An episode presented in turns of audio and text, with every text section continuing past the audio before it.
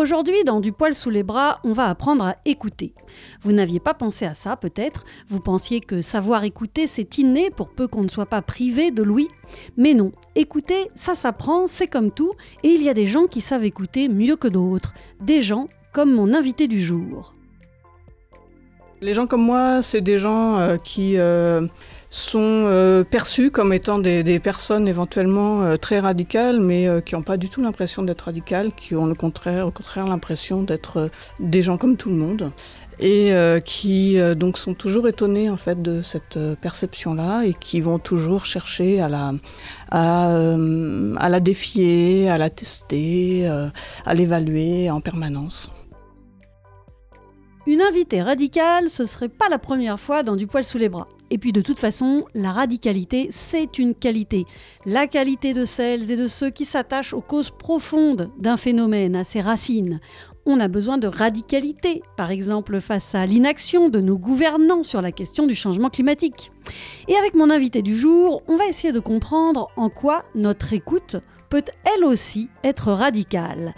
Mon invité qui est Bonjour, je suis Juliette Volclair et euh, bah, jusque récemment je me présentais uniquement, essentiellement comme chercheuse indépendante, mais depuis que j'ai revu mes copines féministes, je pense que je vais dire maintenant que je suis artiste chercheuse, puisque je fais vraiment les deux choses. J'utilise à la fois euh, l'art et la recherche comme... Euh, un mode, euh, une modalité en fait de, d'enquête sur le monde, euh, sur ce qui m'entoure, euh, sur moi-même, et j'aurais du mal à démêler les deux fils.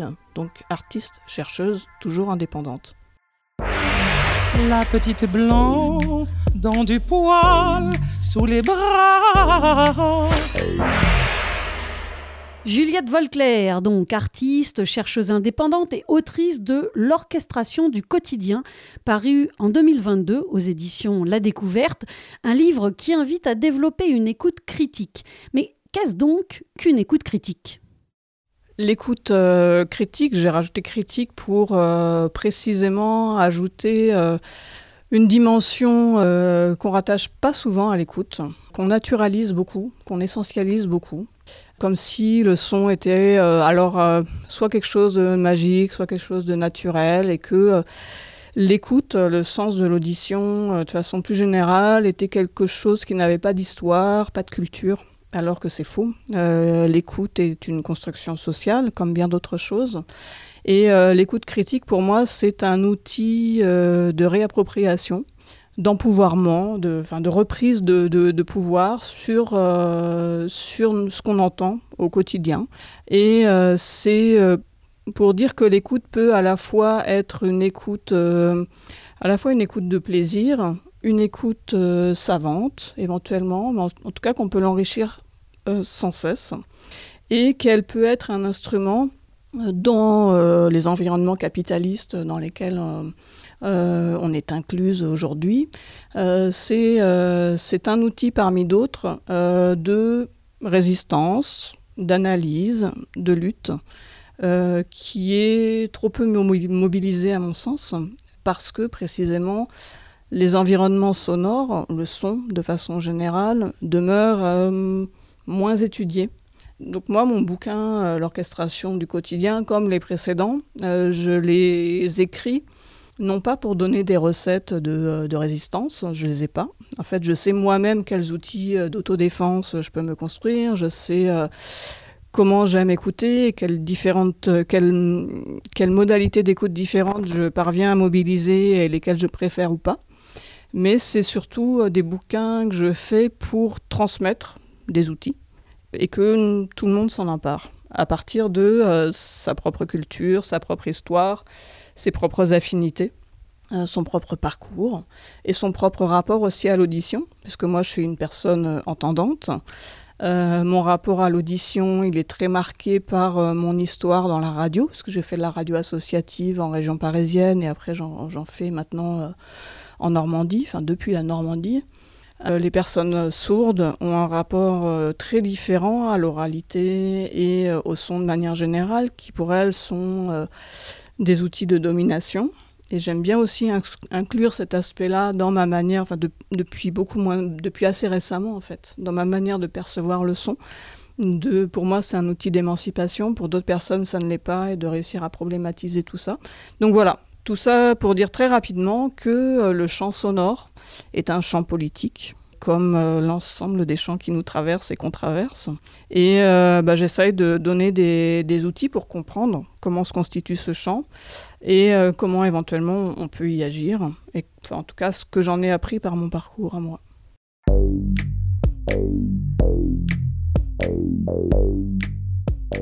Une grande partie du son qui nous entoure est une construction sociale. Et donc il est légitime, il est sain d'être critique vis-à-vis de ce qu'on entend ou pas. Si des personnes élaborent et imposent des sons, c'est qu'il y a un enjeu pour ces personnes. D'ailleurs, on n'entend pas tous les sons. Certains sons nous privent d'autres sons. Dans son livre, Juliette Volclair explique que le bruit nous prive d'une partie de notre audition. Dans une grande ville, par exemple, le bruit des voitures empêche d'entendre tout un tas d'autres sons auxquels du coup on ne prête jamais attention. C'est complexe, cette histoire d'écoute. Il ne suffit pas d'avoir deux oreilles fonctionnelles pour écouter. On n'a pas de culture commune de l'écoute. Après, euh, j'ai entendu des audionaturalistes, c'est-à-dire des gens qui euh, pratiquent la prise de son euh, de milieux naturels,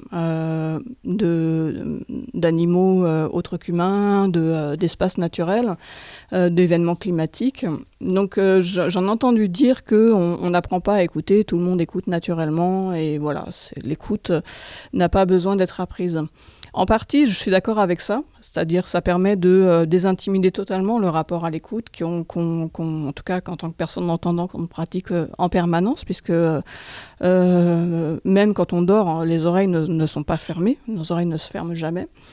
après, je pense que ce qui peut se transmettre, ce sont des cultures différentes de l'écoute et qu'il y a des cultures radiophoniques, des cultures musicales, des cultures expérimentales, euh, des cultures euh, euh, politiques, des, cultures minoritaires de l'écoute qui peuvent se transmettre et également des, ce que j'aime bien faire depuis un an ou deux à travers des ateliers d'écoute critique, de se dire bon bah on prend le temps d'écouter ensemble et de réécouter une création sonore.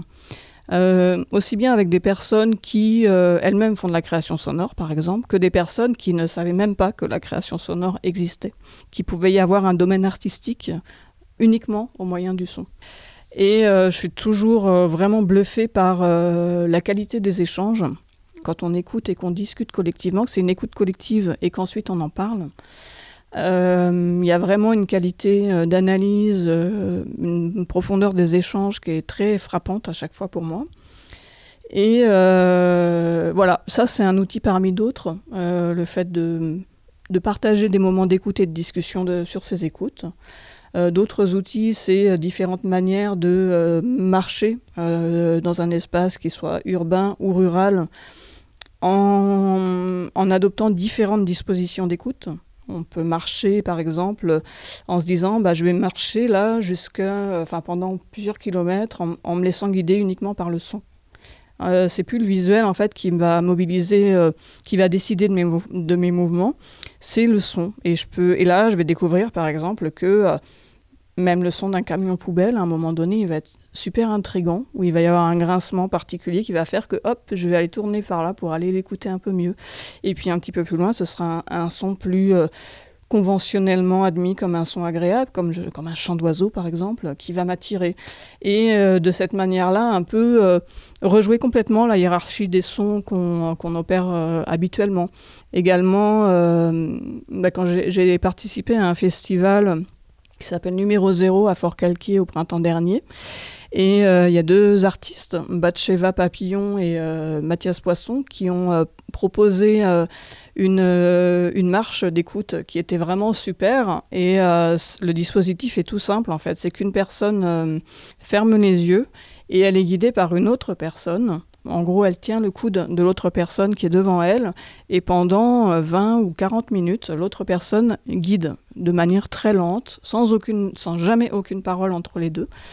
Et on se focalise alors c'était présenté comme une marche d'écoute, mais euh, j'ai réalisé qu'en réalité, effectivement, en, en, éteignant le regard, on, effectivement, l'audition ressort bien plus, mais pas seulement l'audition, en fait, l'ensemble des sens. C'est-à-dire, on est beaucoup plus sensible aux modifications de température sur notre peau. Simplement, l'ombre d'un arbre ou quelque chose comme ça qui va avoir un impact immédiat sur nous beaucoup plus fort. Les odeurs ressortent beaucoup plus. Le relief du sol, qu'on pensait euh, uniformément plat partout. Alors, con, euh, les personnes valides, en tout cas qui n'ont pas de problème de mobilité. Je pense que des personnes qui sont en fauteuil ou qui ont des difficultés de mobilité n'ont pas du tout euh, cette perception-là. Euh, mais en tout cas, moi, je parle de mon expérience subjective. Et là, on se retrouve plongé dans une géographie complètement différente. qu'on redécouvre complètement et c'est assez, fou quoi c'est une expérience très forte même émotionnellement en fait de, de faire ça. Voilà c'est une autre disposition d'écoute qu'on va mobiliser et il y en a bien d'autres en fait. Il y a plein de manières de mobiliser l'écoute. On se rend compte qu'à l'intérieur de nos oreilles on a plein d'écoutes différentes à activer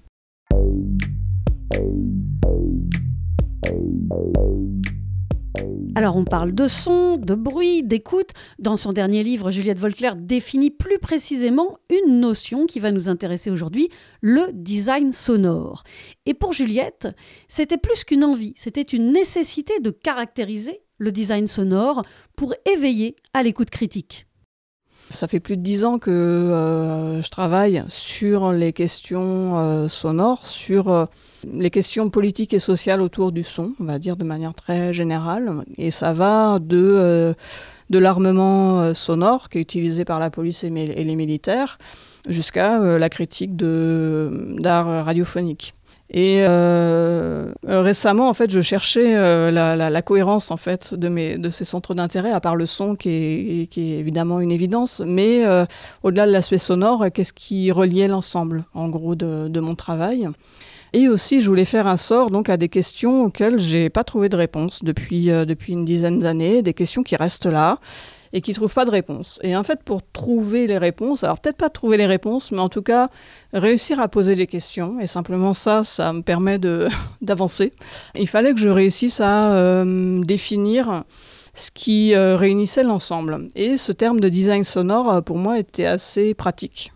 Euh, c'est une expression design sonore qui est euh, pas mal disqualifiée dans les milieux que je fréquente assez volontairement, c'est-à-dire, euh, enfin par affinité, c'est-à-dire notamment les milieux de la musique expérimentale et de la création radiophonique que je pratique par ailleurs moi-même, parce que le design sonore dans ces milieux est disqualifié parce que est rangé en gros dans la case design sonore tout ce qui relève d'un capitalisme sonore.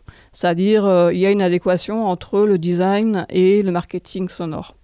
Ce qui effectivement est euh, une des fonctions du design sonore, c'est euh, de, poursuivre dans le domaine auditif ce que la publicité, le marketing, le capitalisme de façon générale ont opéré dans le domaine du visuel essentiellement au fil du XXe siècle et progressivement beaucoup plus dans le domaine auditif et je pense aussi plus tard euh, olfactif euh, au XXIe siècle.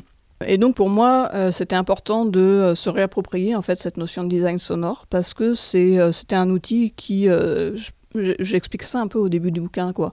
Soit je mettais l'expression à la poubelle parce que pour suivre un certain nombre de personnes, y compris des personnes qui font un peu autorité dans le domaine du son, comme Michel Chion sur le son au cinéma ou Daniel euh, également sur le son au cinéma. C'est une sorte de fourre-tout euh, qui veut tout et rien dire, et, c'est juste un mot qui est brandi par des personnes pour faire chic.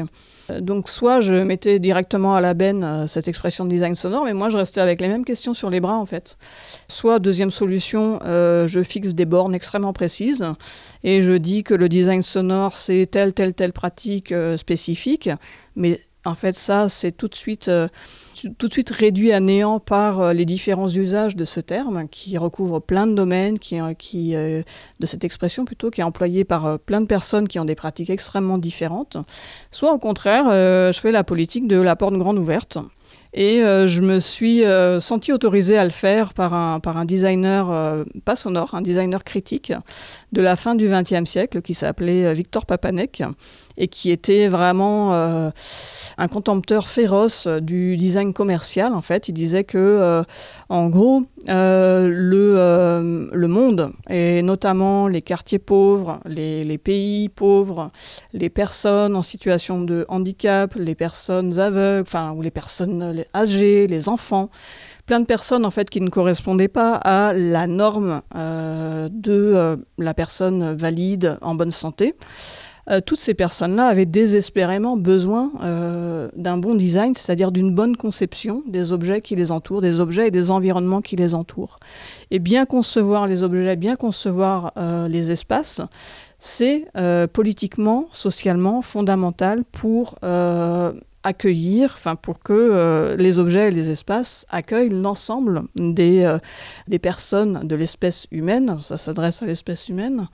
Et j'ai trouvé ça beaucoup plus intéressant en fait comme approche de dire bah finalement réapproprions-nous cette expression de design sonore pour en faire un outil euh, de d'amélioration de nos environnements pour les rendre réellement inclusifs et pas faussement inclusifs, soit inclusifs, soit je ne sais pas si la notion d'inclusivité est toujours intéressante, soit au moins que, le design n'essaye ne, ne, pas de suivre une norme qui en fait une, qui n'existe pas en fait, qui est une pure euh, illusion euh, d'optique ou illusion auditive, quoi, une, une sorte de moyenne humaine qui n'existe nulle part, et au contraire que euh, le design, qu'il soit sonore ou plastique, qu'il parte de l'extraordinaire diversité des corps et des cultures humaines.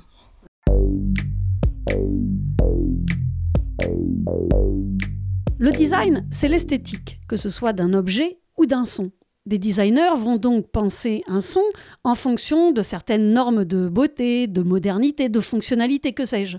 Si le designer est un citadin européen, valide et jeune, il va designer un son qui sera probablement différent d'un autre son qui aurait, lui, été conçu par une vieille handicapée euh, périgourdine qui vit à la campagne. Non, le design sonore n'est pas forcément inclusif ou émancipateur. Il peut l'être. Mais comme il est surtout produit par et pour le capitalisme, bah, vous pensez bien qu'il n'est pas là pour vous émanciper, pour enchanter nos vies. L'histoire du design sonore montre que euh, les, grands idéaux ont été euh, très largement pervertis notamment euh, l'idée d'utiliser euh, l'expérimentation sonore qui avait pu être menée au départ au sein de, la radio publique par, euh, par une, une, sorte de déviation que lui avait fait faire Pierre Schaeffer en, en, obligeant la radio publique à devenir un laboratoire d'expérimentation sonore. Tout ça, toute cette dimension expérimentale, joyeuse, un peu foutraque, qui rebattait complètement les hiérarchies des sons, qui ouvrait vraiment les oreilles sur plein d'autres choses, au fur et à mesure à développer aussi de, euh, nouveaux standards, et de nouvelles normes euh, et à cesser justement sa, fonction d'expérimentation. Et aujourd'hui, par exemple, dans, euh, dans le domaine du, marketing sonore, par exemple le marketing territorial sonore, qui, dont pour moi un des exemples les plus parlants est celui des annonces de tramway des annonces ou sonneries de tramway. Dans ce domaine-là, il y a beaucoup de gens en fait qui se revendiquent euh, des musiques électroacoustiques, c'est-à-dire de euh, l'expérimentation euh, sonore au départ. Mais cette culture électroacoustique, cette, à la fois ces, pratiques et ces manières de concevoir le son, ces rimes qu'on peut faire dans le son, ont été renversés en fait pour, euh, pour uniquement produire des jolis sons euh, qui vont euh, convenir à des collectivités territoriales parce qu'elles vont donner une bonne image du territoire à travers les annonces de tramway et que c'est un nouveau, une nouvelle manière de véhiculer en, ce qui est en réalité une publicité pour le territoire à travers ce qui devrait être simplement une information de service public. Et donc j'essaye de démonter tout ça, quoi. De dire que derrière de, bonnes intentions, il y a eu une évolution de, certaines pratiques.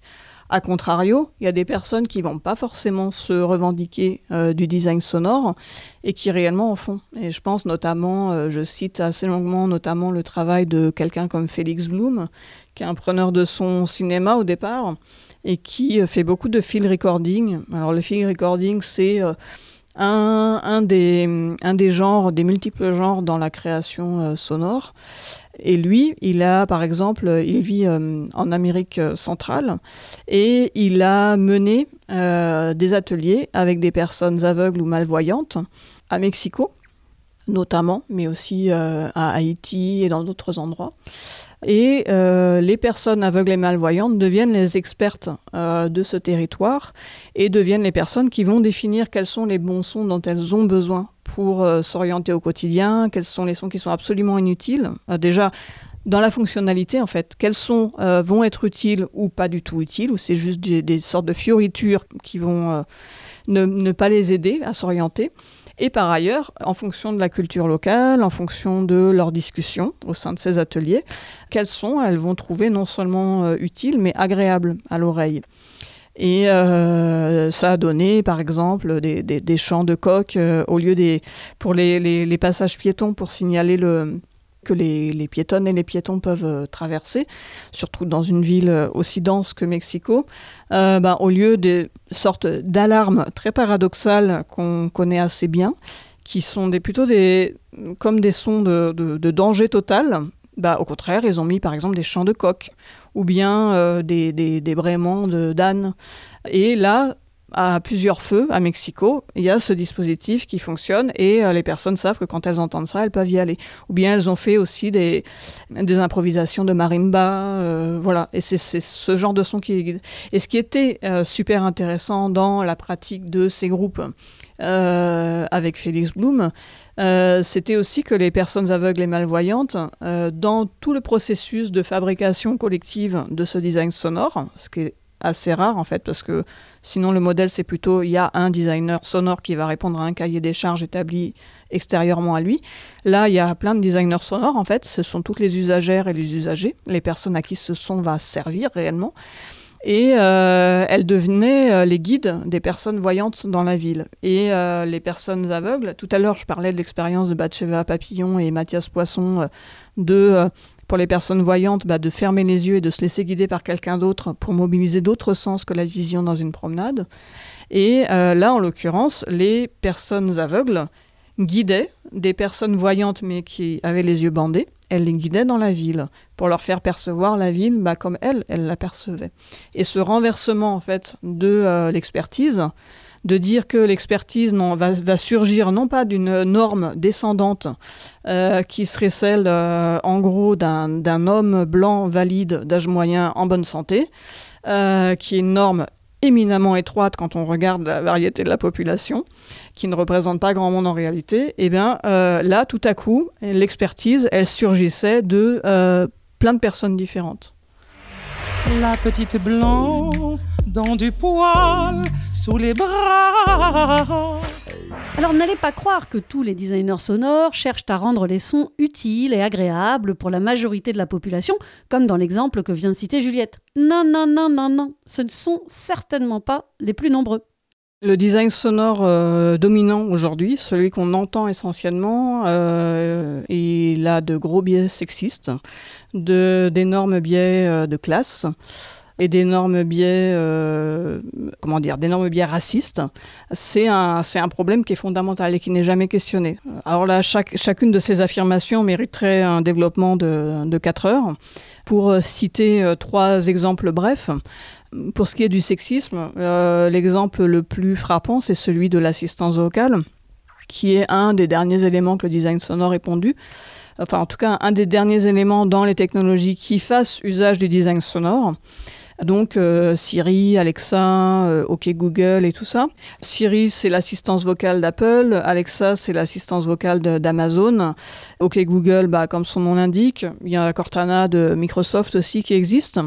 Et euh, ces assistances vocales ont toutes été conçues par défaut avec une voix féminine déjà. ce qui, alors même, même l'UNESCO a fini par s'en offusquer en disant que du coup, ça positionnait la femme comme une, euh, la femme déjà, une représentation euh, éternelle de la femme, comme euh, bah, une, une, personne qui était serviable, qui devait répondre au tac au tac à n'importe quel desiderata. Et les, les, parents aux États-Unis qui se sont équipés de de, des, premières enceintes connectées s'offusquait d'ailleurs de ce que les enfants parlent extrêmement mal en fait à, ces, à ces, à ces dispositifs, s'amusaient à les insulter et puis bah, le dispositif continuait à répondre très poliment avec beaucoup de fleurs dans la, dans la voix ou bien alors ça, c'est un problème de codage non seulement euh, sonore mais informatique, que euh, par exemple si on posait une question sur les symptômes d'un infarctus imminent, euh, l'assistance vocale, enfin les différentes assistances vocales ne donnaient que les symptômes masculins, alors que les symptômes féminins sont différents, sont éminemment différents. Ça, c'est un problème que j'ai retrouvé par ailleurs, moi, par exemple, jusque dans des formations dispensée par une très grosse organisation euh, en France qui dispense des, formations de premier secours et qui, elle aussi, ne donne que euh, les symptômes masculins d'ailleurs. Donc je pense que c'est un problème beaucoup plus général. Euh, mais voilà, ou bien si jamais un enfant ou, ou un adulte insultait l'assistance vocale avec des noms qui sont des, enfin avec des insultes sexistes. L'assistance vocale faisait semblant d'en être un petit peu flattée. Tout ça, ce sont des, des, des, pas des problèmes de codage en fait. Ce, ce sont des biais qui sont codés à l'intérieur des machines. Et euh, elles sont d'ailleurs aussi représentatives enfin, de, des biais racistes qui peuvent être inclus. Euh, il y a une chercheuse euh, australasienne, l'Australasie étant une, une, région culturelle qui, réunit à la fois l'Australie, la Nouvelle-Zélande et différentes îles. Donc une chercheuse australasienne qui, euh, qui a étudié notamment Alexa et qui disait que c'était non seulement sexiste, mais classiste et raciste parce que la voix d'Alexa elle, elle, elle, mimait en fait la relation de pouvoir entre servante et maître dans les États-Unis du 19e, début du 20e siècle. mais comme les, premiers euh, usagers usagères de ces enceintes connectées, donc de haute technologie, euh, étaient des membres de la, de la classe moyenne des États-Unis ou des classes moyennes supérieures des États-Unis. Euh, on ne pouvait pas coder de manière trop littérale cette situation de, domestication et du coup ils ont donné à Alexa la voix, le timbre de voix d'une femme blanche de la classe bourgeoise c'est pour déjouer en fait euh, les, euh, les critiques trop frontales euh, de, de, la technologie. Mais la réalité derrière, c'est que on est dans une, enfin, les enceintes connectées ou les dispositifs d'assistance vocale sur euh, sur téléphone ou sur ordinateur, avait euh, deux grandes voies possibles. Il y a la voie qui est celle de l'accessibilité, puisque ce sont des outils qui sont utilisés pour rendre accessibles des outils qui fonctionnent essentiellement de façon visuelle. Donc pour les personnes aveugles, malvoyantes, les personnes qui ont du mal à utiliser leurs mains, ce sont des outils qui sont euh, super importants. on pouvait développer dans ce sens-là. ou bien on peut développer, ce qui a été massivement fait, euh, la, la, relation de, enfin, les coder comme euh, euh, des outils de domesticité, de démocratisation de la domesticité. Quoi. Chacune, chacun peut avoir sa, sa servante dans, dans, sa poche. Réinvestir en fait tout ça de critique, bah, ça permet justement de, bah, de contrer des façons de, de, de coder les relations, d'envisager une, comme naturelle en fait une relation qui est une relation de domesticité et de dire bah non ça va pas en fait. Il faut euh, si jamais ces outils là euh, doivent être utilisés peut-être déjà qu'ils sont pas utiles dans tous les cas et que dans un grand nombre de cas eh ben, on n'a pas besoin d'assistance et au contraire il faut retravailler à notre autonomie en dehors d'une assistance euh, machinique quelle qu'elle soit en revanche, on ne peut pas faire non plus de la technocritique bête et méchante. La technique, les technologies sont éminemment utiles pour euh, différents usages, pour des personnes qui en ont besoin. Donc voilà, comment coder ces outils de façon euh, socialement équitable, euh, respectueuse de tout le monde, et qui n'aille pas reproduire à l'intérieur des technologies et de nos quotidiens des rapports de domination et vraiment des rapports de brutalité.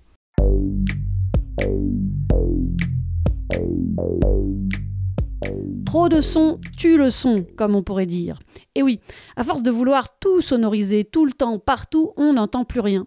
Faire du bruit, c'est d'ailleurs une stratégie pour empêcher d'entendre ce qu'on n'a pas envie que certains ou certaines entendent. Alors, est-ce qu'à force d'avoir mis des sons partout, on n'entend plus rien aujourd'hui? Est-ce qu'on n'a pas déjà tout trop sonorisé dans notre société? Alors le fait qu'on puisse plus rien sonoriser parce que euh, tout serait déjà trop sonorisé, c'est une critique euh, qu'avait adressée euh, un artiste états-unien qui s'appelle Max Neuhaus, qui a fait du design sonore à certains moments, qui dissociait vraiment son activité d'artiste de son activité de designer mais qui en tant que designer avait une pratique très intéressante, qui avait d'ailleurs, enfin pour lui, un des sons les plus atroces qui soit, c'était les sirènes de police ou d'ambulance, et il disait c'est vraiment contre-productif ces sons parce que euh, ils vont résonner partout sur tous les bâtiments. On sait absolument, on peut absolument pas repérer à l'oreille d'où vient euh, le véhicule parce que euh, ça rebondit partout le son et c'est assourdissant.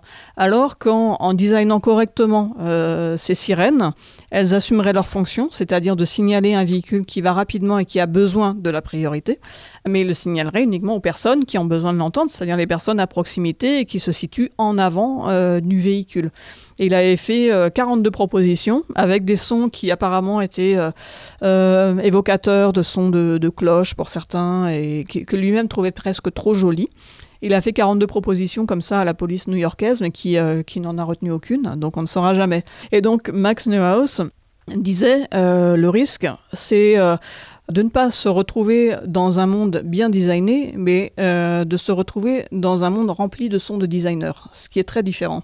Effectivement, parfois, euh, designer, c'est-à-dire concevoir, je n'ai pas défini le design sonore depuis le départ, mais c'est tout ce qui peut être conçu au moyen du son, que ce soit l'environnement d'une ville, comment une ville entière va sonner, ou que ce soit un petit bip sur un, enregistreur, sur un appareil euh, domestique, ou que sais-je. Euh, jusque, alors dans le design sonore, euh, le, design sonore commercial, jusqu'au craquant des chips, il est designé, il est conçu spécialement pour sa manière de sonner. Le fait de designer du son, parfois, c'est, enfin, designer un environnement, ça peut être ne pas mettre de son. C'est notamment les, recommandations que portait le Cresson, qui est un laboratoire à Grenoble, qui est un très beau laboratoire qui étudie euh, les environnements sonores et qui a une position vraiment singulière dans tout le, dans tout le champ et qui, notamment Henri Torg, qui en a fait partie, qui disait mais il faut ouvrir des espaces de vide en fait. Aménager, c'est pas forcément euh, remplir l'espace de choses ou de sons, euh, d'objets quels qu'ils soient, qu'ils soient sonores, visuels, euh, tactiles, olfactifs. Parfois, euh, aménager, c'est laisser un espace libre. Et peut-être que justement, une démocratie urbaine, une démocratie rurale, c'est préserver des espaces pour des usages communs. Et je pense que c'est super intéressant en fait d'aborder les choses par là, de dire designer, ça ne veut pas dire nécessairement produire un son, c'est envisager soit l'environnement, soit un usage de façon générale pour se dire, bon, est-ce que le son va nous servir ici Ou bien est-ce qu'au contraire, il faut surtout pas intervenir, mais faire en sorte que notre manière d'aménager euh, cet espace va être invitante, va être accueillante pour euh, tout le monde, ou notre manière de concevoir le son, euh, par exemple, de, tel endroit ou de tel objet, va permettre à tout le monde de se saisir de cet objet. C'est vraiment reposer en amont de la question purement technique, de poser d'abord la question sociale et politique. À quoi va servir ce design sonore et comment le mener de façon euh, équitable, ouverte et euh, émancipatrice aussi, puisque euh, une grande partie du design sonore commercial aujourd'hui, le son a une fonction de guidage des comportements. par exemple, c'est bah, toute l'idéologie du nudge, en fait, c'est-à-dire cette idée de euh, euh, faire faire aux gens le meilleur choix pour elles et eux, c'est-à-dire qu'il y, a, a y, aurait des, y a des gens, une classe de managers qui sauraient quels seraient les meilleurs choix pour nous, euh, que ce soit dans quel couloir choisir pour aller prendre telle ligne de métro, à quel plat choisir à la cantine. Bon, il y a tout un tas d'éléments de design, qu'ils soient sonores, visuels ou autres, qui sont institués pour orienter nos choix les collectivités territoriales foncent là-dedans un peut-être baisser parce que c'est une manière très peu coûteuse euh, de faire des aménagements et de sembler agir. Mais en réalité, c'est pas du tout la fonction la plus intéressante du design et c'est encore moins euh, une fonction obligatoire du design. Le design peut au contraire être un outil qui propose, en fait, qui, euh, qui crée des invites comme il y a cette notion d'invite dans, dans, dans, le champ de, de la sociologie, une invite, c'est Un objet va nous inviter à faire plein de choses. Par exemple, une poignée de porte va nous inviter à euh, la baisser, par exemple. Euh, une porte va nous inviter soit à l'ouvrir, soit à la fermer. Et y a euh, les objets en fait ont différents types d'invites. Une chaise peut nous inviter simplement à nous asseoir, et pour une autre personne, une chaise va l'inviter à monter dessus, à faire des acrobaties, à avoir un autre usage de, de la chaise. Et donc, comment le design sonore, au lieu de forcer une euh, invite qui n'est plus du tout euh, du coup une invite, comment est-ce qu'il va en ouvrir plein d'invites euh, dans, dans, les objets ou les espaces?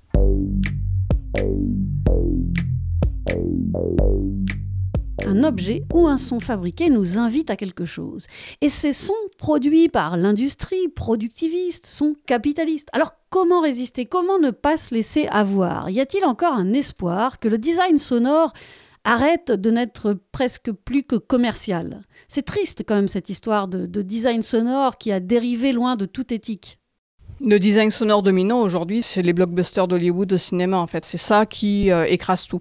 Et euh, c'est un usage euh, comportementaliste, capitaliste, qui va viser à effectivement optimiser soit nos déplacements, soit nos comportements en fonction de certains impératifs qui sont soit des impératifs d'ordre social, soit des impératifs de consommation.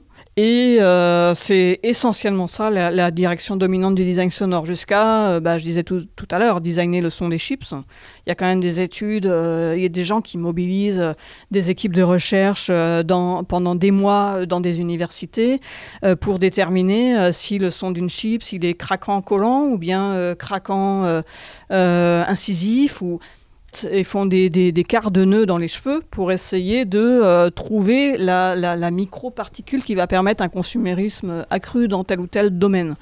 Euh, ça, c'est la direction dominante aujourd'hui du, du, du, design sonore, mais c'est loin d'être euh, c'est loin d'être d'être la seule. Le problème, c'est que c'est que au fur et à mesure en fait que je rencontrais tous ces exemples, le son d'une carte d'abonnement au métro à Paris qui est fait pour euh, ressasser sans cesse euh, l'identité sonore euh, de la RATP et qui est fait aussi pour accélérer les flux de, passagères et de passagers au valideur. Que ce soit le son des chips, que ce soit le son de la SNCF qui est là pour nous raconter une jolie petite histoire sur la SNCF à chaque fois qu'on doit entendre une prise de voix, une annonce d'une information publique. Tous ces sons-là, en réalité, représentent une tendance dominante dans le design sonore, mais qui n'est pas euh, du tout la seule. Et euh, les décortiquer dans ce bouquin, en retracer l'histoire, dire par exemple la SNCF n'a pas toujours eu cet usage-là du son. Il y a eu un jingle dans les années 90 qui a conçu pour ses fonctions ergonomiques. Ergonomiques, c'est-à-dire qui peut être entendu euh, par toutes les personnes entendantes, même quand elles ont un petit peu de difficulté, qui va euh, ne pas nous faire sursauter, ne pas nous surprendre, qui peut être entendu à la fois dans des gares petites, grandes, ouvertes, fermées, avec beaucoup de circulation, peu de circulation, avec euh, beaucoup de passagers, passagères, avec beaucoup moins. Voilà. Le nouveau sonal de la SNCF, à partir de 2005-2006, est conçu au contraire pour délivrer une publicité. Et la fonction ergonomique, elle tombe. C'est-à-dire, elle devient vraiment secondaire par rapport à la fonction publicitaire du son. Toutes ces questions-là, qui sont des questions euh, éthiques, elles sont jamais discutées. Ça n'est même pas enseigné, en fait, dans les quelques écoles de design. Alors, je parle de façon générale. Je pense qu'en réalité, il y a des enseignants en design, enseignantes en design aussi, qui euh, ont à cœur de dire euh, attention, tel usage du son, si vous le faites comme ça, ce serait manipulateur. Tout comme dans un montage radio, un montage radio peut être entièrement manipulateur ou bien peut être respectueux à la fois bah, des gens qui ont parlé dans le micro et des gens qui écoutent aussi. C'est pas seulement respectueux de, la parole initiale, mais respectueux des, respectueux des oreilles des autres qui vont, qui vont l'entendre. Et donc, retracer, enfin, dire que ces sons ont une histoire, retracer cette histoire, dire quelles sont les autres possibilités, bah, c'était pour ça, en fait, que je voulais faire ce bouquin. Et donc une des choses qui avait, euh, qui avait aussi motivé euh, l'écriture du bouquin, c'était que j'écoute beaucoup d'émissions de radio associatives et beaucoup de podcasts euh, indépendants. Et il y avait des, des, émissions, des podcasts très engagés dans lesquels j'entendais des sons qui pour moi sont vraiment des sons capitalistes. Et ça me hérissait les oreilles à chaque fois. Je me disais, merde, si en fait on n'a même, on n'a pas en fait dans les milieux qui réfléchissent quand même un petit peu à la manière de produire du son et tout ça, si on n'a pas intégré euh, que euh, bah, le son de la SNCF, c'est pas juste joli, en fait, qu'il y a toute une histoire industrielle et euh, commerciale derrière, si on n'a pas intégré que de mettre forcément, par exemple, un tapis super fort, ce qu'on appelle un tapis, c'est un son musical généralement qui est en dessous d'une voix principale, mais qui, par exemple, pour des personnes malentendantes, peut complètement flouter la voix principale.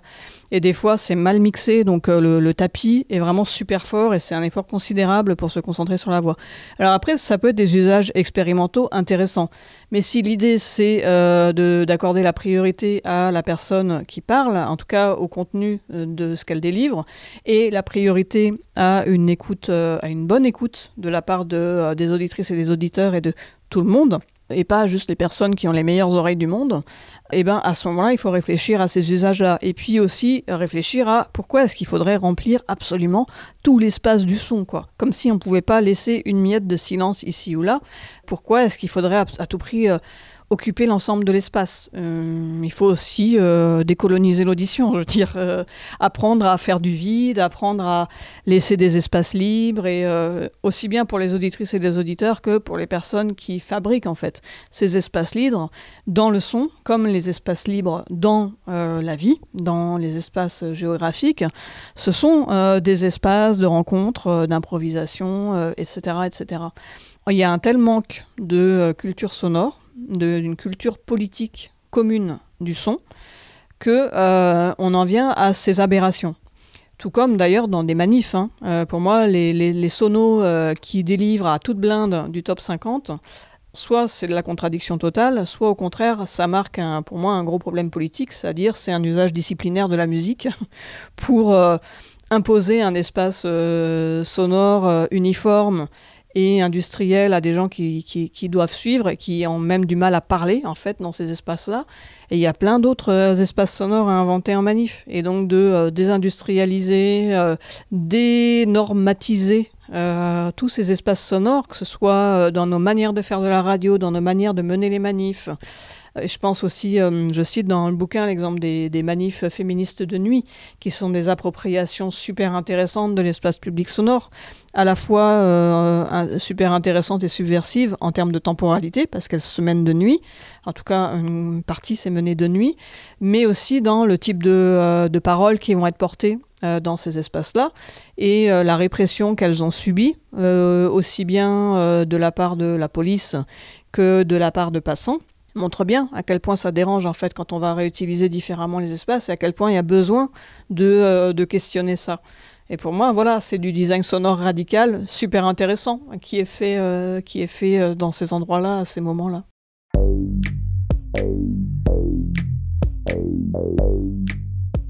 Ce que dit Juliette Volclair fait écho à toutes ces manifs où j'ai eu l'impression que c'était un concours de celui qui pisse de la musique le plus loin. Alors que, oui, Juliette a raison, dans les manifs féministes de nuit notamment, il y a clairement une façon différente de penser le son, le bruit, la musique, les paroles, la société même. Et il serait bon qu'on sonorise le reste des manifs différemment. Les chars qui hurlent de la musique de merde, pas sûr que ça rende service ni à nos objectifs politiques, ni à rien d'ailleurs. Bon, pour en savoir plus sur l'histoire des sons quotidiens, pour découvrir à quelle époque on a commencé à rajouter du son dans notre environnement, quand est-ce qu'on a pris conscience du bruit, depuis quand d'ailleurs parle-t-on de pollution sonore, eh bien il vous faudra lire le bouquin de Juliette Volcler parce qu'on n'aura pas le temps de tout se dire aujourd'hui dans du poil sous les bras. Mais quand même, une chose importante, l'écologie sonore. Et oui, on parle beaucoup écologie en ce moment et c'est tant mieux. Eh bien le son aussi est concerné. Vous l'avez compris tout au long de cette émission, le son c'est une question politique et écologique. Alors je laisse Juliette insister un petit peu là-dessus. Cette question de, l'écologie euh, sonore, c'est euh, le gros chantier que je veux davantage mener maintenant. Dans le bouquin, je fais une critique de euh, l'écologie sonore patriarcale blanche du XXe siècle, de la fin du XXe siècle, à travers la figure de Murray Schaeffer notamment, qui est un compositeur canadien qui a poser plein de bases euh, intéressantes, mais très problématiques à d'autres euh, égards. Et toujours est-il que lui, dans euh, un livre intitulé The Tuning of the World, qui a été traduit en français sous le terme le paysage sonore. Il définit ce que pourrait être une écologie sonore, c'est-à-dire en gros un environnement sonore qui serait vivable pour l'ensemble de l'espèce humaine. C'est très centré sur l'espèce humaine. Il fait une partition entre ce qu'il nomme des sons high-tech et des sons low-tech avec une métaphore technologique qui peut sembler un petit peu bizarre au premier abord, puisqu'il s'agit d'écologie. Donc, euh, et dans les sons high-tech, il parle essentiellement de sons ruraux. Donc c'est un petit peu bizarre d'avoir ce, cette qualification euh, louangeuse de la haute technologie, de la haute fidélité pour qualifier des sons ruraux.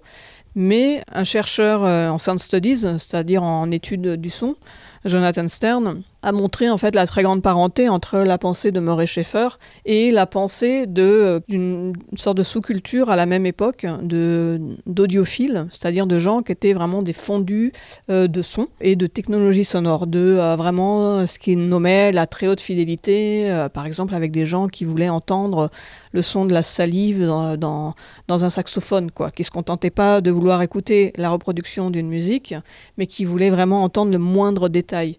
Et l'industrie de la musique, d'ailleurs, est en, partie, est beaucoup euh, partie dans cette direction-là, d'une précision infime, par exemple, de, composer, euh, au lieu qu'une musique soit enregistrée euh, telle qu'elle a été euh, chantée spontanément en studio, et eh ben, de la reconstituer note à note pour qu'il n'y ait pas la moindre fausse note, pour que euh, le quart de ton soit parfait, pour que tel beat de batterie soit tombe vraiment pile au moment où il doit mathématiquement tomber.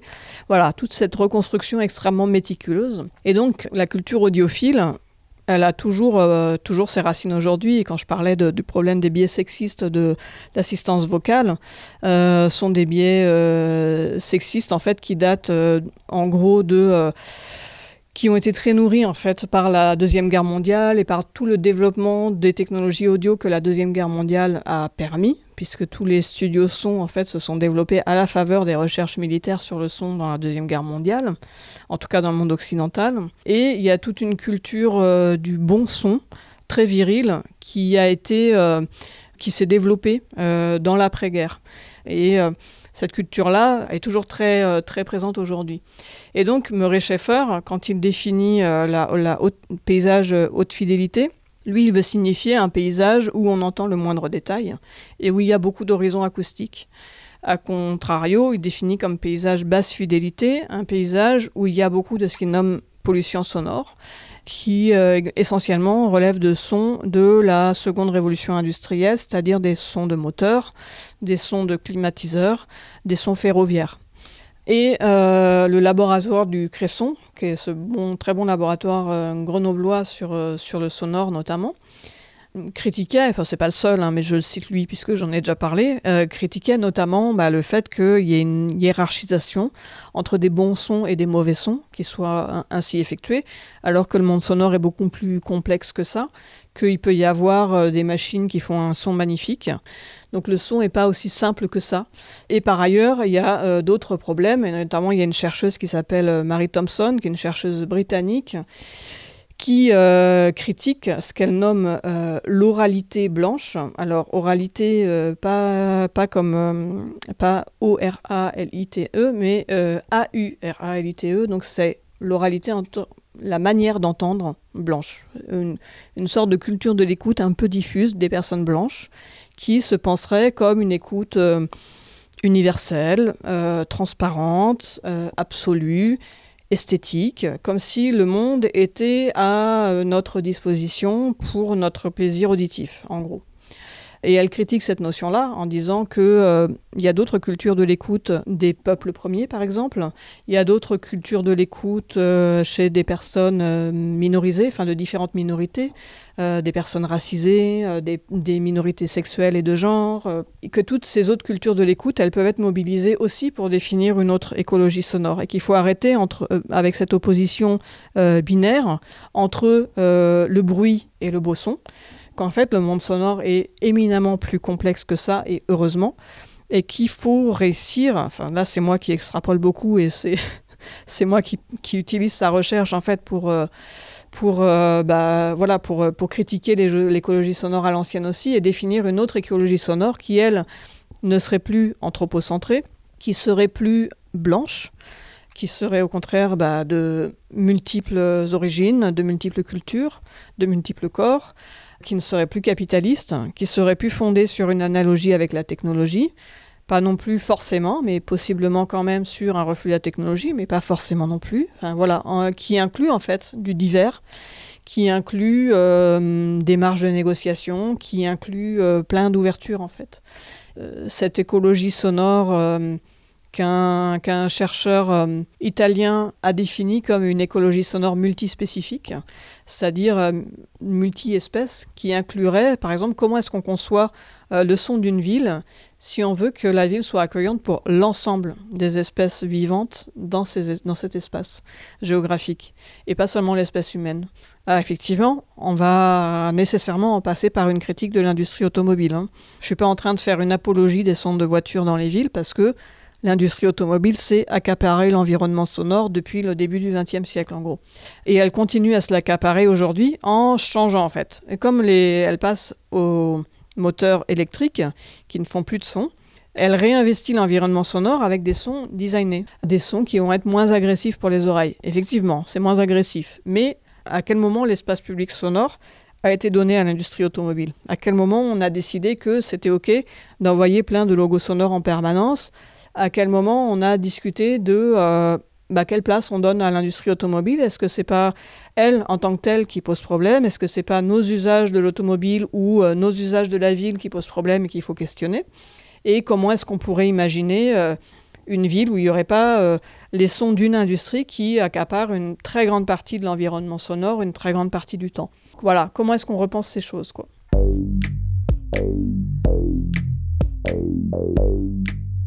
alors comment on repense tout ça? Eh ben j'en sais rien, mais j'espère que grâce à Du poil sous les bras et à Juliette Volcler, vous aurez un tout petit peu envie déjà de faire attention aux sons qui vous entourent, pourquoi ils sont là.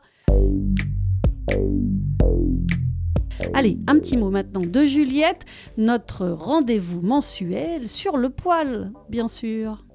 Mon rapport au poil est très problématique paradoxal, plein de, contradictions, c'est-à-dire que euh, parfois le poil euh, doit absolument disparaître, y compris le poil de mes cheveux, et parfois le poil au contraire doit pousser librement.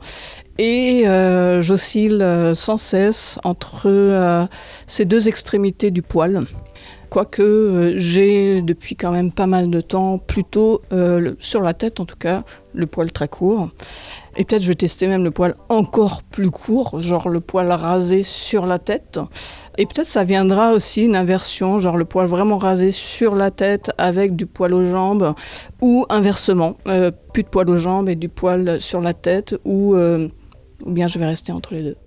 Du poil sous les bras, c'est tout pour aujourd'hui, mais ça ne termine vraiment jamais car vous pouvez retrouver les émissions en ligne sur les plateformes d'écoute de podcast et puis sur vos radios FM locales, bien sûr des radios associatives non commerciales, des radios qu'il faut soutenir, alors n'hésitez pas à adhérer près de chez vous.